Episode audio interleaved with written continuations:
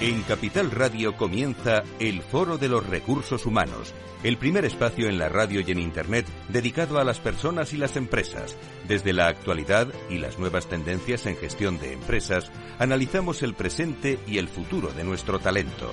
Formación, competencias, comunicación, laboral, empleo, todo sobre los recursos humanos, con las voces protagonistas de los recursos humanos en un entorno directo.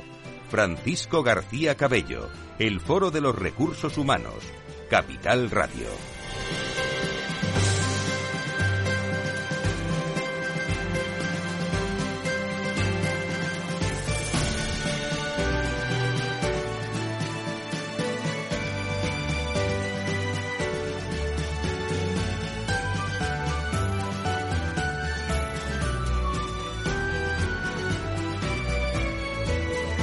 ¿Qué tal? ¿Cómo están? Muy buenos días. Bienvenidos a una nueva edición del Foro de Recursos Humanos. Enseguida empezamos nuestro programa sobre talento generacional. Hoy con el Observatorio Generación y Talento vamos a continuar con un programa más desgranado eh, como será el primer modelo global de gestión de diversidad generacional, el que se está trabajando precisamente el Observatorio Generación y Talento.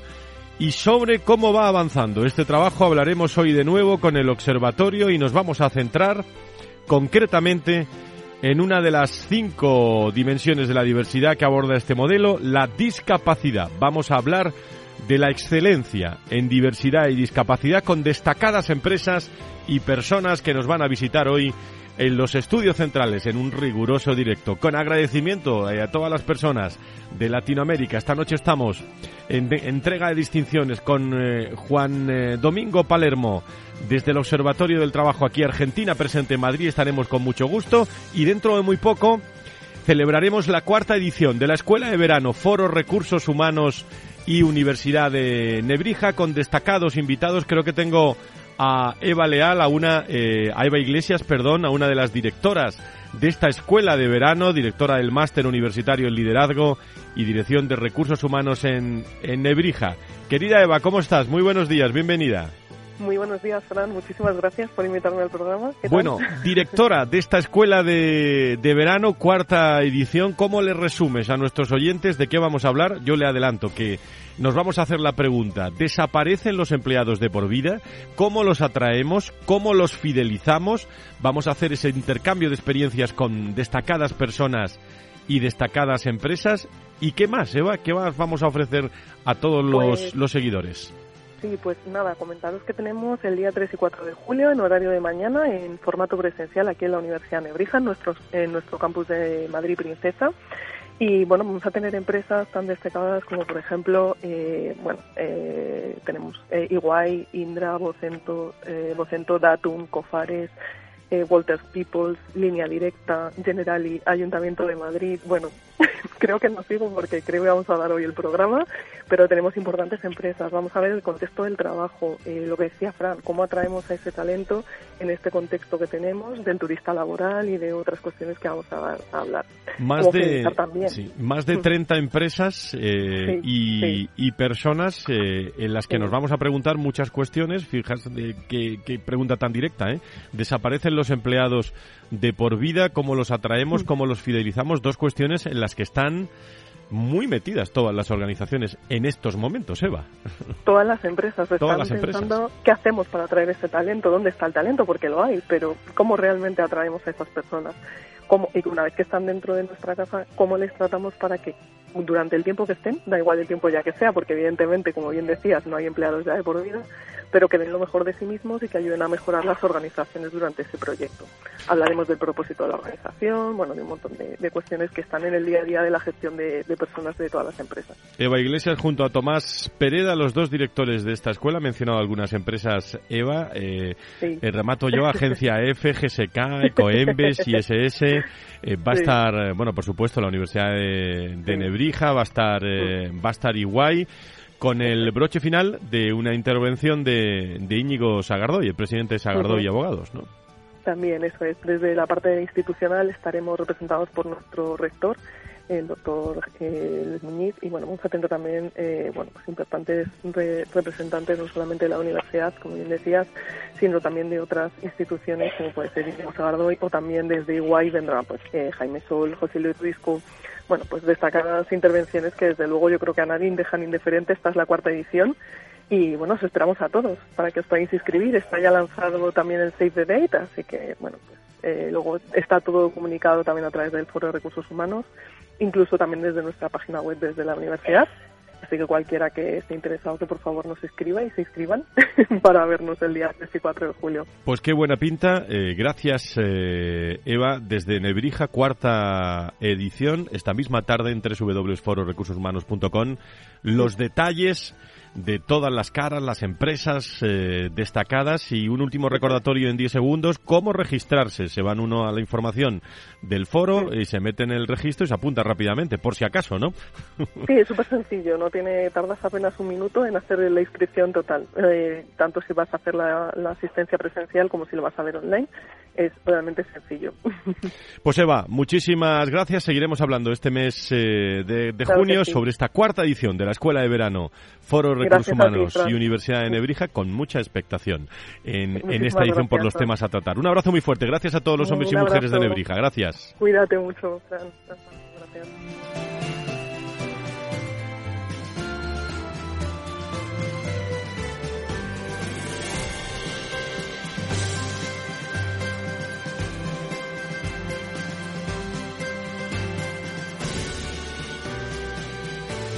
Si quieres saber todo sobre los recursos humanos y las nuevas tendencias en personas en nuestras organizaciones, conecta con El Foro de los Recursos Humanos con Francisco García Cabello.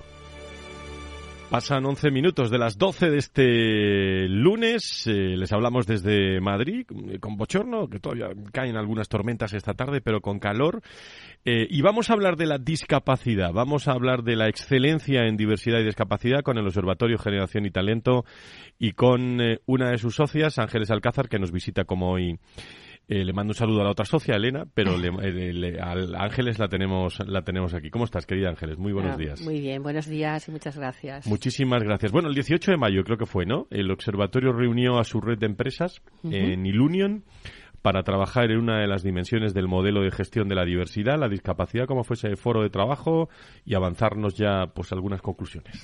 Bueno, pues tendremos ocasión de hablar a lo largo de la mañana de distintas conclusiones, aunque el trabajo, bueno, pues simplemente un poco introducir que el modelo de diversidad en este caso es 360 y estamos conceptualizando a través de los criterios económicos y de sostenibilidad un marco de diversidad donde el producto final va a ser un libro blanco con rigor científico que impacte tanto en el mundo académico como en la gestión empresarial. Contamos en este caso, sabes que siempre nuestros trabajos están acompañados por una universidad y en este caso va a ser la Universidad Schiller Internacional a través de Marta Muñiz, que es la CEO de esa universidad. Por supuesto, con nuestra red de empresa, que es la que vuelca de alguna manera todo su conocimiento la certificadora, en este caso SGS, que además forma parte de nuestra red de empresas, es una compañera más con la que trabajamos día a día. Y a través de dinámicas participativas hemos trabajado en qué dimensiones queríamos trabajar dentro de la red de empresas para hablar de ese marco conceptual de diversidad 360 han sido elegidas, por tanto, por la red de empresas a través de encuestas, reuniones y hemos definido también los objetivos. Hemos hablado de género, de cultura, LGTBI+, discapacidad y de género.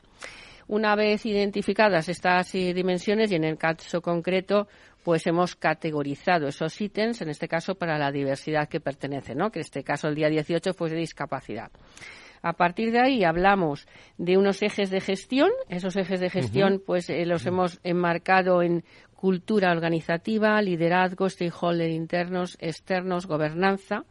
Le hemos establecido la descripción de esos ítems, eso lo estamos haciendo entre toda la red de empresas. Hemos categorizado la importancia, qué, son llave o no llave, lo veremos a lo largo de la sesión. Bueno, pues que de alguna manera, dependiendo de la madurez de la organización y, lógicamente, el cumplimiento legal se da por hecho y a partir de ahí, pues cuál era la excedencia de los ítems, cómo va cumpliendo. Ahora te diremos ejemplos. Y luego el nivel de impacto. Bueno, pues en el negocio, en reputación, en sostenibilidad, en percepción del empleado, en transformación cultural. Pues, por ejemplo, en el caso de discapacidad, para que os hagáis una idea, la empresa propicia el empleo de calidad con personas con discapacidad. Estamos hablando ya más allá del cumplimiento legal propicia también el apoyo a actividades básicas del entorno laboral, es decir, no solamente les contratamos, sino que estamos haciendo que de alguna manera exista esa integración, ¿no? Y dentro de la plantilla hay personas, por ejemplo, especializadas en la formación en discapacidad, ¿no? Es decir, le damos una acogida, pero correcta, dependiendo de lo que se está hablando, ¿no? Y bueno, pues eh, esto es un poco lo que hemos trabajado el día 18 y ahora, bueno, pues comentaremos con las empresas que nos acompañan hoy un poquito en, qué hemos en qué hemos profundizado. Y en tu opinión, eh, lo podemos preguntar de muchas formas, pero ¿qué grado de, madurez, en qué grado de madurez están las empresas españolas en, en toda esta materia, Ángeles? Bueno, pues en primer lugar eh, tenemos que hablar de una realidad, ¿no? Que afecta a las empresas y a la sociedad el 10%, y yo creo que esto va creciendo, eh, de las personas a nivel mundial tienen discapacidad. Históricamente, las personas con, eh, con, discapacidad han tenido más dificultad para formarse y más para incorporarse al mundo laboral.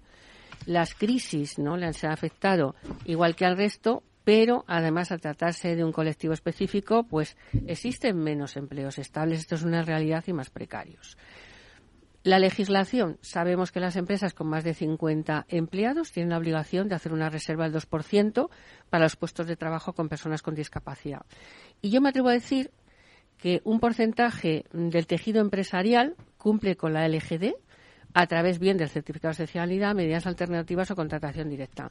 Pero más allá del aspecto legal, estamos hablando de discapacidad de integración. Por tanto, nosotros hablamos de excelencia en este tema, ¿no? Hay un cambio que se ha ido produciendo paulatinamente en la mentalidad de las empresas y no solo por el cumplimiento legal, sino por posibles bonificaciones, etcétera, ¿no? sino por una óptica de reputación social, bienvenido sea, y también de productividad, que es importante, ¿vale? En, el trabajo que hemos realizado se ha puesto en manifiesto el nivel de excelencia que tienen las empresas de la, de la red en esta materia, pero eso no quiere decir que nos quedemos en un nivel de confort y todavía tenemos mucho que trabajar, porque hablamos de muchas diversidades, la diversidad de discapacidad la tenemos ahí eh, que se ha regulado a nivel legal en un momento determinado, pero sin embargo, bueno, pues se ha dejado ahí en un paragón. Y hay que hacer por último también un análisis generacional de esta discapacidad. ¿Por qué? Pues porque, mm, de acuerdo con los datos que podemos eh, bueno, consultar del informe del mercado laboral de trabajos de personas con discapacidad del SEPE, pues está claro que a mayor edad, de alguna manera, existe todavía más discapacidad. Si hablamos de porcentajes, los mayores de 45 años que tienen un porcentaje de discapacidad, estamos en el 70 con 48 y sin embargo sin discapacidad en un 41,8. Fíjate eso lo importante que es a la hora de la visión de generación, discapacidad y empleabilidad de este colectivo. Pues yo creo que después de de estas conclusiones, si te parece, Ángeles, vamos a repasar eh, con Ilunion, con la Fundación 11, con CaixaBank, eh, con Solunion. Eh, vamos a, repasar con distintas empresas, digo, para comprobar eh, el, el, nivel de esa madurez en la voz de los profesionales que, que nos acompañan. ¿Te parece? Perfecto. Pues vamos allá con estas destacadas empresas que nos visitan. Si quieres saber todo sobre los recursos humanos y las nuevas tendencias en personas en nuestras organizaciones, conecta con el Foro de los Recursos Humanos con Francisco García Cabello. Pues voy a saludar, eh, que la tengo enfrente, a Virginia Carcedo, que es secretaria general de la Fundación 11 e Inserta Empleo y directora de Transformación, Excelencia e Igualdad de la Fundación 11. Eh, querida Virginia, ¿cómo estás? Muy buenos días, bienvenida. Buenos días, muchas gracias eh, por acogernos, Fran, muchas gracias por darnos la oportunidad de compartir con los oyentes. Mm, un placer estar aquí. Muchísimas gracias. Bueno, ¿cuáles son, en tu opinión, eh, Virginia, los principales retos en la gestión de la discapacidad en España en estos momentos? Bueno, yo creo que hay retos no solamente para las personas con discapacidad, sino para, para el tejido empresarial también eh, y para las propias administraciones, ¿no? desde el punto de vista de los recursos humanos. Eh, para las empresas, Ángeles ha dado antes unas determinadas cifras, ¿no? Pero y, sobre todo ha hablado también de que hay un nivel de excelencia y que se está buscando un nivel de excelencia em, y de una legislación que obliga a empresas de más de 50 trabajadores a, contratar a personas con discapacidad o a generar medidas alternativas para sustituir una posible eh, no contratación, ¿no? Porque no haya un perfil o previa autorización de la Administración, porque esto no se puede hacer sin más, sino que hay que explicar y hay que presentar una memoria. Bueno, la primera cuestión que yo quiero poner sobre la mesa es que las empresas en España, el más, de, más del 95 o 96% de las empresas en España son empresas mm, menores, quizá, ¿no? que no están obligadas por ley a contratar ese 2% de personas con discapacidad. ¿no? Por lo tanto, son empresas a las que hay que convencer y que no tienen que cumplir la ley porque la ley les obliga a contratar, sino que son empresas que o bien han descubierto que el talento diverso, como es el talento de la discapacidad, les da un valor añadido, o bien por reputación o por RSC em, piensan que es importante incorporar la diversidad, en este caso con discapacidad, dentro de sus plantillas para generar productos, servicios más rentables y sostenibles. ¿no? Eso por una parte en relación con las empresas. Otro aspecto también importante en relación con las empresas y también con las personas es la tecnificación, la automatización o la transformación digital. Es muy importante la, digitalización de los puestos de trabajo, la automatización de muchos puestos de trabajo. ¿no? Todo el mundo ha escuchado hablar al, World Economic Forum que, mm, bueno, que hay muchos puestos de trabajo que se van a crear nuevos y que hay muchos que se van a destruir. Muchos de esos puestos de trabajo que se van a destruir en muchas ocasiones son ocupados por personas con discapacidad y podrían seguir siendo ocupados por personas con discapacidad si en lugar de esa destrucción se, se, se modificasen ¿no? se transformasen y para ello se tuviera en cuenta la accesibilidad, que es por ejemplo, que todos podamos leer una, normativa, que todos podamos acceder a una formación, que todos tengamos la misma oportunidad para acceder a los bienes y servicios. ¿no? Em, eso es un reto también importante porque em, si la accesibilidad, si no se tiene en cuenta en el diseño de estos nuevos puestos o de estas nuevas formas de trabajar a las personas con discapacidad y también a la diversidad, pues volveremos a, niveles previos de la pandemia. Y de las personas con discapacidad que me preguntabas, también es importante tener en cuenta que mm, es verdad lo que dice Ángeles de que a mayor edad hay mayor eh, discapacidad. Eh, nosotros hemos visto claramente, tenemos un observatorio de discapacidad y mercado de trabajo, que cuando las personas con discapacidad se forman, su posibilidad de incorporarse a un, empleo aumenta ¿no? mucho, exponencialmente. ¿no? Por lo tanto, el reto para las personas con discapacidad es de doble, de doble cuestión. ¿no? Una, seguir formándose para que esa posibilidad de acceder a trabajos dignos, sostenibles, inclusivos, sea mayor. Y, en segundo lugar, también eh, aquellas personas que no puedan acceder a esos empleos porque no se formen o no tengan esa posibilidad o no quieran, también puedan ocupar otros puestos de trabajo en los que el empleo y el, y, la, y el aporte económico no sea diferente si tienes discapacidad o no. Eso en una primera instancia. Virginia, ¿cómo eh, en estos momentos la, la, discapacidad está generando esa cultura de alto rendimiento en las organizaciones? Creo que algo hablasteis el 18 de esto. Bueno, nosotros desde Fundación 11 y en la parte que me corresponde eh, y por la que he venido aquí, no es tanto como una entidad que incorpora el talento diverso, que también, porque somos un área del Grupo Social 11 y por lo tanto en nuestros 600 eh, trabajadores y trabajadoras, más del 80% son personas con discapacidad. Em, sino también porque, aparte de todo esto, también intermediamos laboralmente para, a través de la Asociación Inserta Empleo para que las empresas que quieren contratar talento diverso lo puedan hacer. ¿no? Y a la hora de em, diseñar o de ver qué aporta la discapacidad a las empresas, eh, nosotros creemos que es crucial que se valore ¿no? y que se tenga en cuenta que esto es una cuestión de talento, no es una cuestión de solidaridad, de asistencia social, sino una cuestión de poner al mejor candidato o candidata en un puesto de trabajo a que puede ocupar. ¿no? Y, para, y para ver que las empresas y para que las empresas comprendan que tener talento diverso, no solamente con discapacidad, sino también para otras cuestiones de diversidad, para otros campos de diversidad, es importante, nos, nos, nos pusimos en, en, marcha y planteamos que era, era muy relevante analizar qué cultura eh, en las empresas y en las distintas organizaciones favorece o distorsiona que esa diversidad se incorpore a, las empresas. ¿no? Y para ver un poco qué cultura eh, era buena, eh, analizamos nuestra propia cultura, ¿no? la cultura que el Grupo Social 11 tiene con sus principios, sus, ético, sus mm, modelos de conducta éticos, sus valores. ¿no? Y decidimos bueno, teníamos 11 valores y, distintos eh, principios y decidimos contrastar esos valores y esos principios con un modelo de cultura que fuera un modelo eh, a nivel mundial pues de relevancia, ¿no? Porque no vale de nada si nosotros hacemos nuestro propio modelo, pero no es contrastable en benchmark con otros modelos, ¿no? Y utilizamos un modelo muy muy muy famoso que también ha sido utilizado por eh, por Google, es el modelo Denison y le añadimos tiene cuatro dimensiones y le añadimos una quinta dimensión que es la inclusión y la accesibilidad y el respeto, ¿no? Para que ese modelo, que es en sí un modelo de alto rendimiento, también fuera inclusivo y que las empresas comprendieran que cuando se incorpora una persona con discapacidad se crean modelos inclusivos pero también de alto rendimiento, porque estás hablando de personas con formación, resilientes y que aportan unos valores a tu organización y a tu cultura, ¿no? Pues muy, muy interesante. Eh, Virginia, hoy eh, nuestra invitada, secretaria, secretaria general de la Fundación 11, Inserta Empleo, y directora de la de Transformación, Excelencia e Igualdad de la Fundación 11. ¿Cuánto ha cambiado esto, no, Ángeles? Desde hace muchos años, ¿no? Pues afortunadamente sí. ha cambiado mucho y las empresas están muy concienciadas en este tema y como dice Virginia, se trata de incorporar talento. Talento diverso lo único que da es riqueza a la organización y la cultura organizacional es importantísima en este sentido.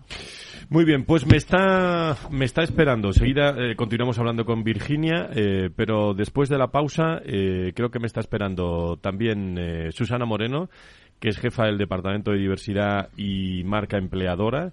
del Union y, y, luego también vamos a hablar con invitadas que nos acompañan también hoy con María Gaudó, responsable corporativa de responsabilidad social y sostenibilidad de Sol Unión eh, Seguros, que nos va, nos va a visitar también en este, en este programa. Hoy a debate con el Observatorio Generación y Talento hablamos de la discapacidad y el nivel de implantación, de excelencia de la diversidad y la discapacidad en todas nuestras empresas, donde los recursos humanos tienen mucho que ver.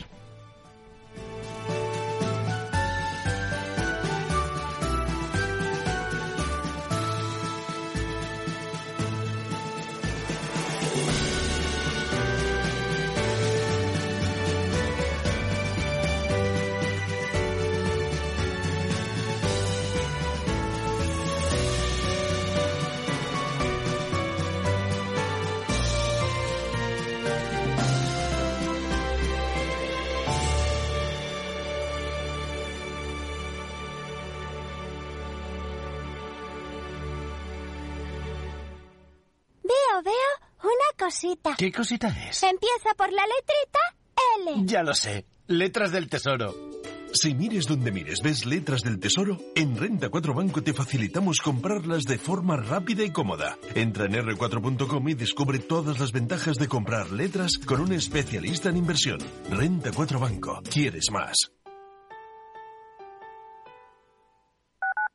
Capital Radio, Madrid, 103.2 FM.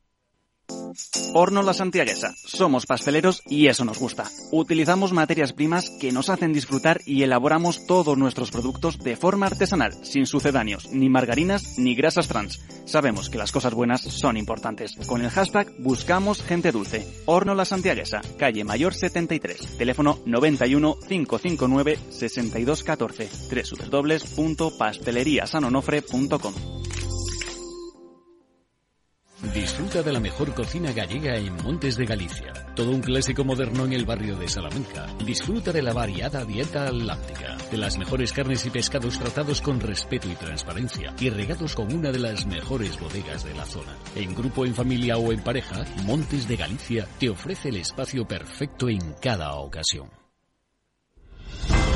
Si quieres estabilidad en el empleo, poder conciliar tu vida laboral y asegurarte una pensión para cuando te jubiles, debes escuchar Empleo Público. Todo lo relativo a las oposiciones, convocatorias, consejos para preparar las pruebas y la opinión de expertos de las administraciones públicas y de la formación. Los miércoles a la una y media de la tarde en Capital Radio tienes una cita con Empleo Público, con José Joaquín Flechoso. ¿Está pensando en montar una empresa pero no se atreve a dar el paso en solitario? Busca una marca conocida y consolidada que le respalde En Franquiciados le ayudamos a elegir el negocio que más se ajuste a sus necesidades. Franquicias de éxito, innovadoras, de baja inversión. Los miércoles a las 12 en Capital Radio tienen una cita con el único programa de radio de España especializado en la industria de la franquicia. Franquiciados con Mabel Calatrava.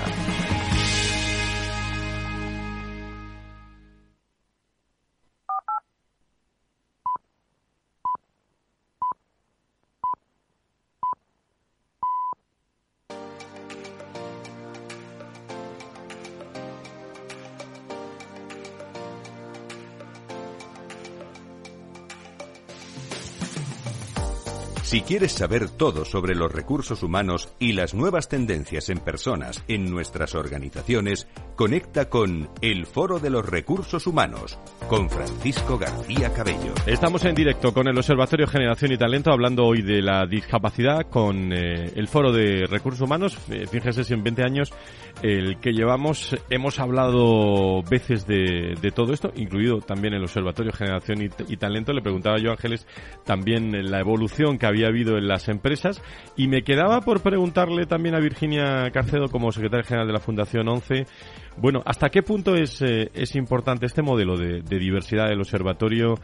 Eh, que incorpore toda esta dimensión, eh, la diversidad, la discapacidad, como ADN también de las compañías y cómo mejora también el bienestar de las propias plantillas. ¿Cuál es tu opinión, Virginia? Bueno, yo creo que todo modelo y todo elemento de diversidad es muy importante poderlo construir, no que sea un constructo que tenga una coherencia, ¿no? Porque hay muchas políticas públicas, muchas políticas de las empresas, pero eh, realmente cuando, mm, cuando sabemos si una política o un modelo o alguna de las iniciativas que estamos poniendo en marcha son exitosas o son un fracaso, es cuando se miden, ¿no?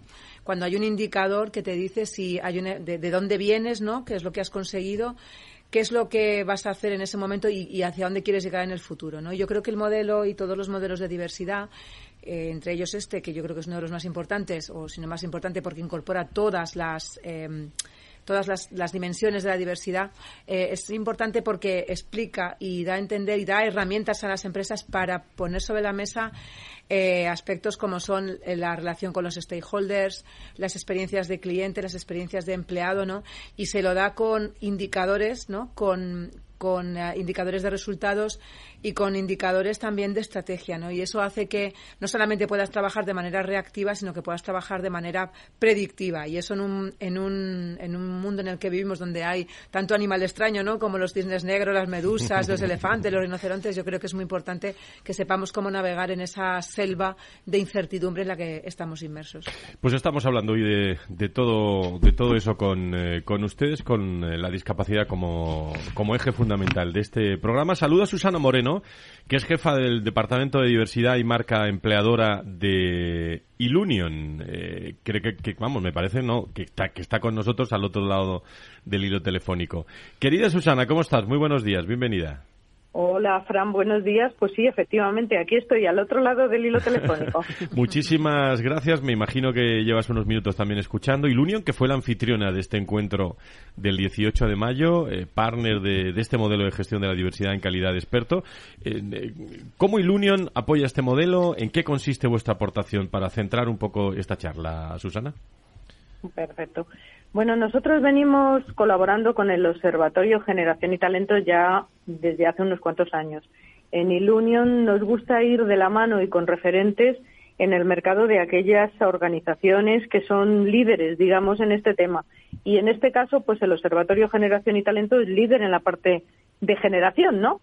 Y el encuentro que hubo el día 18 de mayo, pues para nosotros fue muy importante ser anfitriones del mismo, porque quisimos eh, poner en valor no solo el modelo de Ilunion, sino sobre todo este modelo en el que se está trabajando desde el observatorio, que es un modelo integral.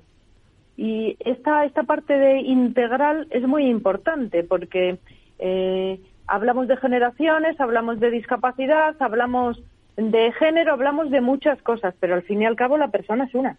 Y el enfoque integral es muy importante. ¿Por qué también Ilunion apoya este estudio?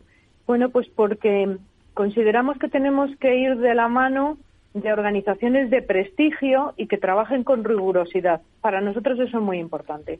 Hay muchísimas cosas, vosotros lo sabéis bien, hay muchísimas iniciativas, la diversidad está de moda y hay veces que nos encontramos con cosas que no nos convencen del todo. Entonces nosotros somos muy rigurosos, llevamos mucho tiempo trabajando en esto y buscamos modelos integrales que en el prestigio, la rigurosidad y, los resultados, ¿no? Con esa rigurosidad, Susana, ¿dónde estarían entonces, en tu opinión, los principales retos cuando estamos hablando de discapacidad?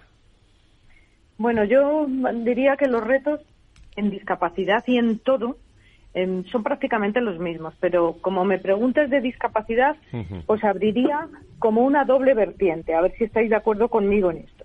Por una parte, creo que es importantísimo la alineación de los objetivos individuales que tenemos cada una de las personas con y sin discapacidad con los objetivos de negocio. Esta alineación entre estrategia individual y estrategia organizativa creo que cada vez tiene más peso en nuestra sociedad. En el caso, en cualquiera de los casos, ¿eh? En el caso de la discapacidad, pues en el caso de la discapacidad hemos avanzado muchísimo, pero yo creo que somos de los países que más hemos avanzado en este sentido o por lo menos yo lo estoy viendo desde un sitio en el que el avance es importantísimo. Claro.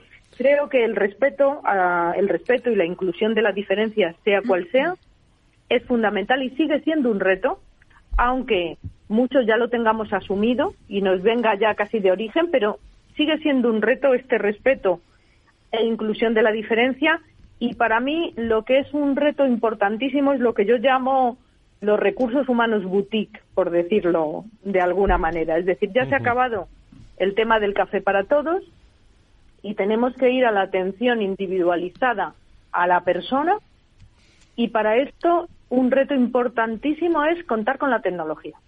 O sea, tecnología y personas van de la mano. Y en el caso de la discapacidad, pues creo que muchísimo, muchísimo más. Pues eh, muy bien, incorporo, eh, incorporo a esta tertulia, digo, se convierte esto en una tertulia en unos minutos mm. cuando salude, eh, por cierto, Susana, puedes saludar también a Virginia, te está escuchando, ¿eh? Ah, Virginia, sí, te estaba escuchando antes, Virginia. Yo creo que Virginia va a estar de acuerdo conmigo en lo de tecnología. Totalmente. Saludo también, eh, se incorpora con nosotros a María Gaudó, responsable corporativa de responsabilidad social y sostenibilidad de Sol Union Seguros. Querida María, ¿cómo estás? Muy buenos días, bienvenida. Pues encantada de estar aquí y encantada de saludadores y participar aquí. Saludo también a Nuria Martí eh, desde Cultura y Diversidad de CaixaBank. Eh, Nuria, ¿cómo estás? Bienvenida, buenos días. Hola, buenos días, bienvenida. Pues mira, un placer estar aquí con también acompañada en la distancia de todas vosotras, de todos vosotros, así que encantada. Bueno, pues estoy contigo y enseguida le pregunto también a, María, desde CaixaBank, ¿cómo se trabaja esto de la, de la diversidad, eh, Nuria? Pues mira, el tema de diversidad en CaixaBank es verdad que es algo que llevamos trabajando desde hace bastantes años. Me ha gustado lo, lo que comentabais antes, ¿no? De que esta frase de que la diversidad eh, en parte a veces parece una moda, ¿no? Que, estoy en parte de acuerdo porque es verdad que es algo que suena mucho hoy en día. Pero sí que es cierto que, bueno, que aquí en CaixaBank empezamos, creo que fue en 2016, porque se reunió por primera vez a muchas mujeres directivas que nunca habían estado antes juntas y de aquí salió un poco, pues bueno, pues qué palancas, qué, qué obstáculos se habían encontrado y a partir de ahí se fue diseñando un programa de diversidad que es el que tenemos actualmente en CaixaBank que se llama We Engage, que es un nombre en inglés que a veces nos cuesta un poco, pero que habla de que nos comprometemos ¿no? con, con, la diversidad de las personas y la diversidad que está en la sociedad y por supuesto en las organizaciones. Y un poco eh, bajo este programa eh, que es We Engage trabajamos las distintas diversidades ¿no? que nos eh, atraviesan a, a todas las personas. Es verdad que en los últimos años hemos estado mucho mucho más enfocados a todo el tema género, ¿vale? Pues también porque es a veces la diversidad, entre comillas, más fácil por la que empezar, pero desde estos últimos años estamos también, eh, bueno, impulsando y, y, trabajando muchísimo para, bueno, para normalizar, ¿no? Y incluir a las personas con discapacidad dentro de CaixaBank, que ya lo hacíamos, pero ahora sí que tenemos ya un, reto mucho más claro y un, y un plan de acción que estamos desarrollando entre 2022 y 2023 y que esperamos que en estos años pues realmente florezca. O sea, esta, sería un poco el titular. Muy bien, muy bien. María, tú también participaste en este foro de, trabajo sobre la excelencia en la diversidad y discapacidad. ¿Alguna primera valoración de, esta puesta en común eh, aquel día? Pues eh, sobre todo que casi todas las empresas que estábamos ahí, que eh, nos estábamos buscando implantar las mejores prácticas y las mejoras y las mejores maneras de hacerlo que tenemos mucho que aprender, pero que gracias a estos foros tenemos la oportunidad de poder compartir estas mejores prácticas también y también compartir lo que es un éxito para nosotros y ya venimos haciendo. Entonces, eh, nosotros encantados de participar con el observatorio y encantados de compartir siempre todo lo que hacemos. Nuria, ¿alguna valoración tuya también o conclusión sobre, eh, sobre este foro, este encuentro? Pues súper de acuerdo con, con lo que comentáis. Al final yo creo que es una oportunidad también reunirnos todas las empresas que estamos comprometidas con la diversidad y que gracias también al observatorio pues vamos avanzando y yo creo que el valor de poder compartir y, en mi caso, yo por ejemplo, que mi experiencia fue sobre todo aprender, ¿no? Porque al final cada empresa es distinta, son sectores muy diferentes, algunos más avanzados en una diversidad, por ejemplo, en el caso de la discapacidad. Eh, yo por, por mi parte pues aprendí muchísimo y al final también a veces tienes unas ideas, ¿no? Unas concepciones que luego al contrastarlas con otras empresas, pues bueno, pues, pues tomas también referencia y, y puedes cambiar cosas, ¿no? Dentro de tu organización. Así que, bueno, mucho aprendizaje y, bueno, con, con personas referentes en este ámbito que es un placer escuchar, como en este caso fue Virginia. María, en el caso de Solunion, eh, en tu opinión, ¿cuáles son los ítems más eh, importantes en la gestión de la discapacidad, en tu opinión? Pues. Eh, Después de este encuentro. Sí, bueno, eh, yo creo que hay que aumentar la tasa de actividad de las personas con discapacidad, eh, hay que trabajar en asegurar su derecho a un empleo digno en las mejores condiciones laborales, eh, tener mayores apoyos para que las personas con discapacidad puedan gozar de un más alto nivel de salud física y de un mayor acompañamiento también en el trabajo que hay que promover su participación y contribución en la vida de la empresa, pero también en la vida social a todos los niveles. Y luego yo creo que también eh, interesante el tema de las accesibilidades, que fue una cosa que estuvimos hablando mucho durante la sesión, y el tema de eh, apoyo a las familias que al final también es importante y también es importante que se trabaje. ¿Vosotros cómo lo hacéis en Solunion? ¿Cómo se trabaja en esta diversidad? Pues por la propia actividad de Solunion, nosotros somos una aseguradora de crédito que nos dedicamos fundamentalmente a crédito y caución. Entonces, nuestro principal cliente son empresas. Eh, nuestro foco de trabajo máximo en diversidad, o sea, en diversidad y sobre todo la realizada con la discapacidad, la es sobre todo a través del bienestar y de las condiciones de trabajo de nuestros Solunioners, eh, que son los nuestros colaboradores, que así nos gusta llamarnos. O sea, estás diciendo con otras palabras que impacta directamente en el negocio, ¿no? Eh, sí, claro. incorporación de la discapacidad. Sí, claro. Queremos que Solunion sea el sitio donde queremos trabajar todos los días, que nos sintamos libres de ser quienes somos en Solunion y que nos sintamos acompañados en eso. Nuria, en el caso de CaixaBank, eh, ¿qué políticas se deberían poner en marcha de manera prioritaria para lograr esa excelencia en la diversidad y en la discapacidad? En tu opinión, con dos me, me bastan, ¿eh? Mira, yo creo que la más importante y la que nos estamos encontrando ahora es la personalización de la experiencia de empleado de, esas personas que tenemos ahora mismo en la organización que tienen algún tipo de discapacidad. Al final, eh, la diversidad funcional es muy diversa, ¿no? Y las experiencias, ¿no? De empleado son muy diversas también y más de esas personas que tienen alguna discapacidad. Entonces, lo que estamos haciendo ahora es entender muy bien qué necesitan todas estas personas en sus múltiples realidades y adaptar eh, pues toda esa experiencia, tanto de una parte más física, hablando de accesibilidad, como temas de formación, temas de seguimiento, de desarrollo. Creo que eso es muy importante. Y luego la segunda que diría es la sensibilización, porque creo que hay mucho desconocimiento alrededor de la discapacidad. Yo, hasta que tampoco he entrado mucho en este tema, también, ¿no? Forma parte de ese desconocimiento y yo creo que cuando no se conoce algo, pues da miedo, ¿no? O da, bueno, no, acabas de entender muy bien cómo gestionarlo y formar a, las, a, las, personas de las empresas, a los managers, a las personas de selección es clave para realmente eh, integrar, ¿no? A personas con discapacidad y que seamos un nosotros, ¿no? Un nosotros y ellos, que eso también es importante. Bueno, pues las 12.43 en directo, el, Foro de Recursos Humanos aquí en, eh, en la radio muchos años, tratando este asunto. Nos llevamos a nuestra tertulia, hoy entre excelentes mujeres directivas eh, de excelentes empresas, la discapacidad, hablamos de esa excelencia en la diversidad y discapacidad.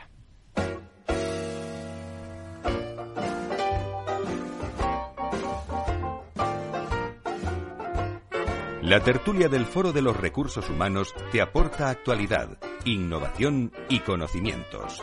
Apúntate. Estamos con Susana Moreno desde el Union, con Virginia Carcedo desde la Fundación 11, con Nuria Martí desde CaixaBank, con eh, María Gaudó desde Sol Union, eh, con Ángeles Alcázar desde el Observatorio Generación y Talento. Eh, ¿Qué nos ha faltado? Ángeles, que no te he parado, no te, he visto que no has parado de escribir cosas desde que empezó el programa o de, ahí en tus anotaciones, cosas ah. para esta tertulia, así con nuestras invitadas. Estáis todas, os interrumpís ¿eh? en los próximos minutos, las que estáis al otro lado telefónico y en directo y, abrimos con una eh, tertulia que sea práctica para las organizaciones. Adelante. Bueno, he estado tomando notas un poco de lo que decían eh, mis compañeras, ¿no? Y sobre todo, bueno, pues ahora me gustaría que hablásemos un poco de en qué nivel nos encontramos en España a nivel global, ¿no? La diferencia y en este caso yo creo que Virginia y también Susana nos pueden dar un poco el matiz porque digamos que son un poco los referentes, ¿no? Discapacidad en, en España y a nivel global. Y yo creo que es muy importante algo que estuvimos viendo en el foro y es que las organizaciones tienen que tener una estrategia dentro de sus objetivos de la compañía de diversidad y específicamente en este caso que estamos hablando con carácter general, pero en este caso de la discapacidad. Y hay algo muy importante que también han puesto en manifiesto y es el tema de, la, de las herramientas informáticas, de lo, que nos, de lo que es IT, que puede ayudar mucho a lo que es la integración de las personas con discapacidad pero también habría que hacer una evaluación correcta de los puestos de trabajo, ¿no? Aquello que nosotros pensamos, bueno, es que la compañía pues realmente, pues digamos que por causas técnicas, organizativas, el puesto de trabajo no se puede adaptar. Bueno, vamos a hacer ese esfuerzo, a hacer esa evaluación de los puestos correcto y ver si dentro de la compañía existe un porcentaje donde nosotros podemos eh, eh, incidir en la contratación de personas con discapacidad, ¿no? Bueno, ¿cómo estamos en España, Susana? Eh, Virginia, en vuestra opinión, quien quiera de las dos. Susana, tú primero. Vale, yo te diría, y, un poco siguiendo la línea de lo que acaba de comentar Ángeles, que a nosotros nos gusta hablar más de más que de puestos de personas. No ponemos el límite en qué puestos pueden ser o no ocupados por personas con discapacidad, sino qué personas pueden hacer o no pueden realizar determinadas funciones. Llevamos muchos años trabajando en esto, muchísimos, y trabajando con la discapacidad. En el Grupo Social 11 llevamos más de 80 años y nos hemos dado cuenta que no se trata de discapacidad, se trata de personas. Hay puestos que parecería imposible que una persona con determinada discapacidad pueda hacerlos y se hacen. Y eso se demuestra en el día a día. En el caso de Ilunion tenemos 38.000 trabajadores y más del 42% tienen alguna discapacidad. Si hubiéramos hecho esta previsión de decir, bueno, qué puestos sí, qué puestos no, pues posiblemente mucha gente eh, habríamos puesto un estereotipo que impediría su entrada. Yo diría que veamos a la persona y veamos los puestos que tenemos dentro de la organización y vayamos de la persona al puesto, no con el enfoque clásico, tradicional y ya mm, un poco anticuado de, del puesto a la persona. Esa es la línea de trabajo que yo recomiendo que va mucho más en la línea de cómo estamos trabajando actualmente, que comentaba antes también Nuria, de la voz del empleado, de la experiencia, de escuchar y de hacer ese traslado a la vida del día a día de lo que es la experiencia de la persona. Un matiz muy interesante, sobre todo, Susana, cuando estamos hablando de 38.000 trabajadores. ¿eh? Exactamente. yo, yo completando un poco lo que estáis hablando, a nivel legislativo y a nivel de, de norma, ¿no? del nivel normativo, eh, creo que España es un país que tiene una normativa muy, muy coherente ¿no? y que está muy bien armada. ¿no? Es verdad que ahí hay cosas como la modificación del artículo 49 de la Constitución, donde se habla de las personas como con discapacidad como disminuidas. Es importante ¿no? que se modifique porque realmente las palabras construyen lo que somos, ¿no? Es verdad que eh, hay en la aplicación legal hay empresas, como decíamos antes, que no están obligadas a contratar a personas con discapacidad y que, sin embargo, lo hacen. O sea, en España y en Europa creo que hay un constructo legal muy clave, ¿no? Y muy, y muy interesante, inclusivo, porque eh, bueno, pues Europa ha ratificado la Convención de Derechos de las Personas con Discapacidad del año 2006. España tiene una normativa muy, eh, muy importante que la transpone, ¿no? Las directivas, los reglamentos. Pero es verdad que, dicho esto, una cosa es la, la teoría y otra cosa es la práctica, ¿no? Ahora que va a empezar la tan manida presidencia española de la Unión Europea, uno de los elementos importantes que hay que poner sobre la mesa es las cuatro libertades que tienen todas las personas que viven en la Unión Europea. Y una de ellas es el famoso movimiento de trabajadores, trabajadoras, movimiento de capitales, circulación de las cuatro libertades. Dentro de esta presidencia se quiere lanzar y se quiere poner sobre la mesa un, un, instrumento jurídico muy importante que es la tarjeta europea de la discapacidad. Porque es verdad que no hay un concepto único a nivel europeo de lo que se entienda por discapacidad y lo que es más importante, al no haber un concepto único, no hay un reconocimiento único de los derechos que vienen asociados a esa, a esa construcción jurídica. Esta tarjeta lo que busca es eh, homogeneizar dentro de lo posible el concepto de discapacidad a nivel europeo, de manera que una persona con discapacidad vaya donde vaya pues tenga los mismos derechos, tanto a moverse, al ocio, a trabajar, a formarse. Y esto no se da en este momento, con lo cual creo que hay muchas cosas que a priori eh, hemos llegado a la conclusión y nadie dice, y, no es políticamente correcto y además se cree, yo, creo que la gente lo cree, que las personas con discapacidad deben estar integradas en la sociedad, pero después cuando llegamos a transponer esa realidad en qué, en qué se traduce, ¿no? El ocio, el voto, por ejemplo, ¿no? Hace poco que las personas con discapacidad intelectual han conseguido el derecho al voto en el año 2021 y había 100.000 personas que no podían votar y nadie se, se rasgaba las vestiduras, ¿no? Pues yo creo que estamos pensamos todos que hay muchas cosas ya realizadas, muchas cosas conseguidas, pero no hay tantas cosas conseguidas y sobre todo no hay tantas cosas que no corran el riesgo de que puedan perderse, ¿no? Yo creo que a nivel europeo pues esto yo creo que es muy relevante hacer esta Nuria María, vuestras opiniones también, eh, lo que queráis. Bueno, yo iba a destacar una cosa, no soy ni Nuria ni María, soy Ángeles. y a nivel empresarial, eh, también creo que hay otra cosa que hemos hablado y que es muy importante destacar, y es la formación en esta materia. Ah. Formación al equipo directivo, tiene formación, y no solamente formación, sino tiene que, ser, y que, tiene que creer en ello.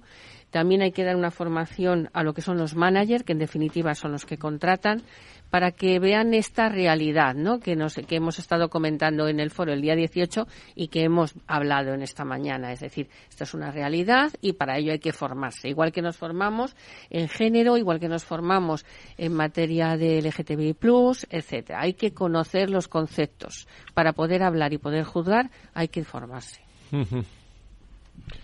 ¿Alguien quiere decir algo más?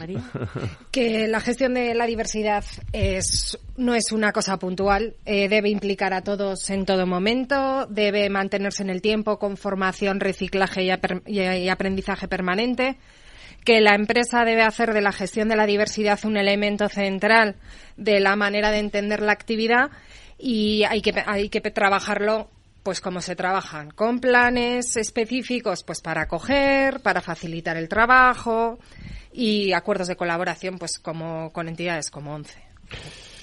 Muy bien, pues eh, estamos llegando al final de, de, este, de este espacio. Eh, Susana, ¿algo más que añadir desde Ilunion?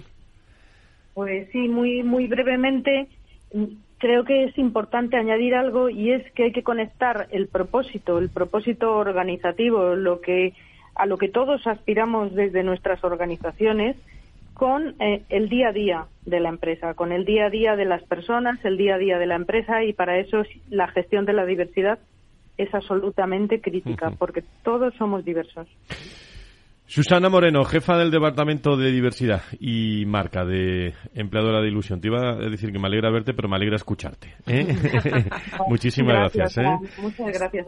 un, abrazo fuerte. Eh, en este caso, Virginia, ¿alguna cosa más que, quieras añadir desde la Fundación 11? No, simplemente yo creo que estamos en una época muy compleja, ¿no? pero también muy positiva ¿no? y que hay que trabajar no la discapacidad, sino la capacidad, ¿no? Lo que las personas podemos hacer poniendo en valor lo positivo y no fijándonos en lo negativo, ¿no? Querida Virginia, muchas gracias por estar con nosotros. Buenos días. Saludamos a todos los hombres y mujeres de la Fundación 11 Ilunion. Eh, desde Solunion, María. eh, punto y, seguido. ¿Qué quieres añadir? Pues que el tema de lo de la diversidad, y ya no en especial lo de la discapacidad, que no es una moda, que en realidad es una forma de que nos cuidemos todos.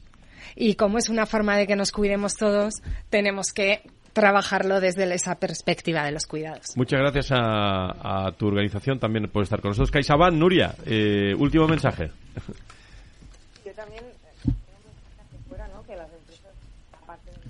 A ver, se te oye un poco regular ahora. ahora, mejor, ahora mejor, ahora mejor. Ahora mejor, Perfecto.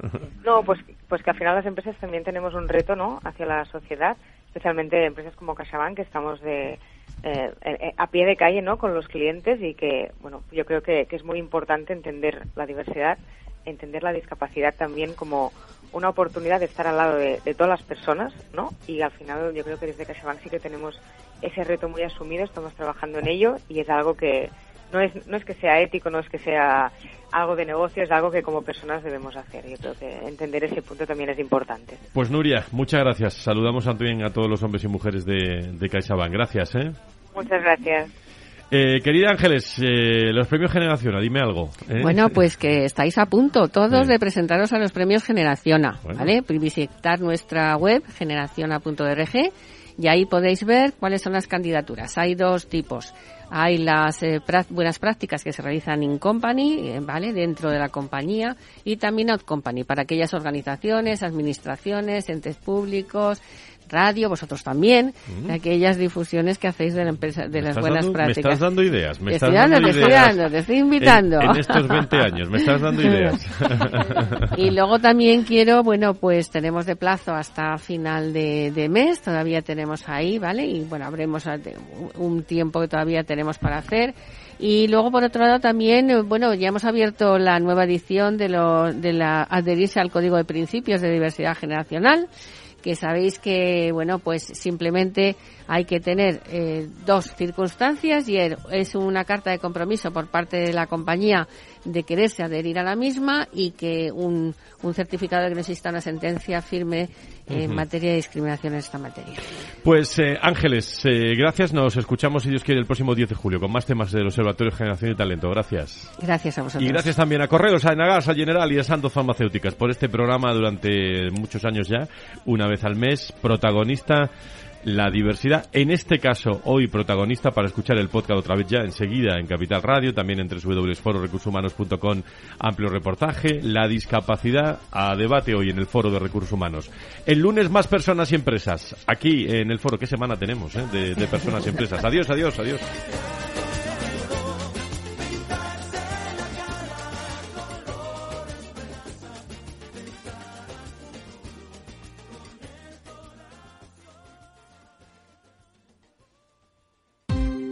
Ya no estamos en la era de la información, estamos en la era de la gestión de los datos y de la inteligencia artificial. El tratamiento inteligente de estos datos proporciona un valor enorme a las empresas en sus procesos de negocio. En Piper Lab ayudamos a nuestros clientes a tomar decisiones de negocio basadas en datos. Escúchanos todos los lunes en el espacio de Big Data de Capital, la Bolsa y la Vida. ¿Qué es ir más allá? Con Arval podrás llegar donde te propongas de la forma más sostenible y desplazarte como y cuando necesites con una oferta de renting sostenible, segura y conectada. Y preocuparte solo de conducir porque nosotros nos ocupamos del resto. Arval, la transición energética arranca aquí. Más información en arval.es. Capital Radio, Madrid 103.2 FM. Gráficas Naciones. Más de 50 años de experiencia en el sector de las artes gráficas. Apostamos por la última tecnología tanto en impresión offset como en digital y gran formato. Realizamos todo tipo de impresión. Tarjetas de visita, folletos, libros, vinilos, decoración y montaje de stands. Más información en el 91 629 2145 o en gráficasnaciones.es. Disfruta de la mejor cocina gallega en Montes de Galicia. Todo un clásico moderno en el barrio de Salamanca. Disfruta de la variada dieta láctica, de las mejores carnes y pescados tratados con respeto y transparencia y regados con una de las mejores bodegas de la zona. En grupo, en familia o en pareja, Montes de Galicia te ofrece el espacio perfecto en cada ocasión.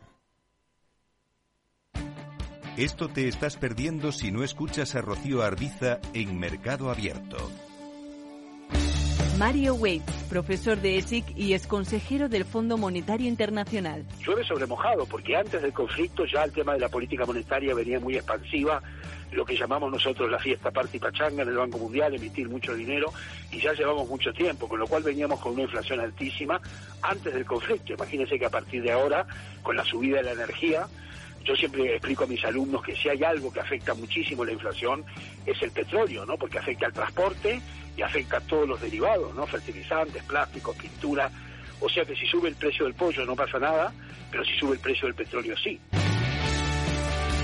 Mercado Abierto con Rocío Arbiza.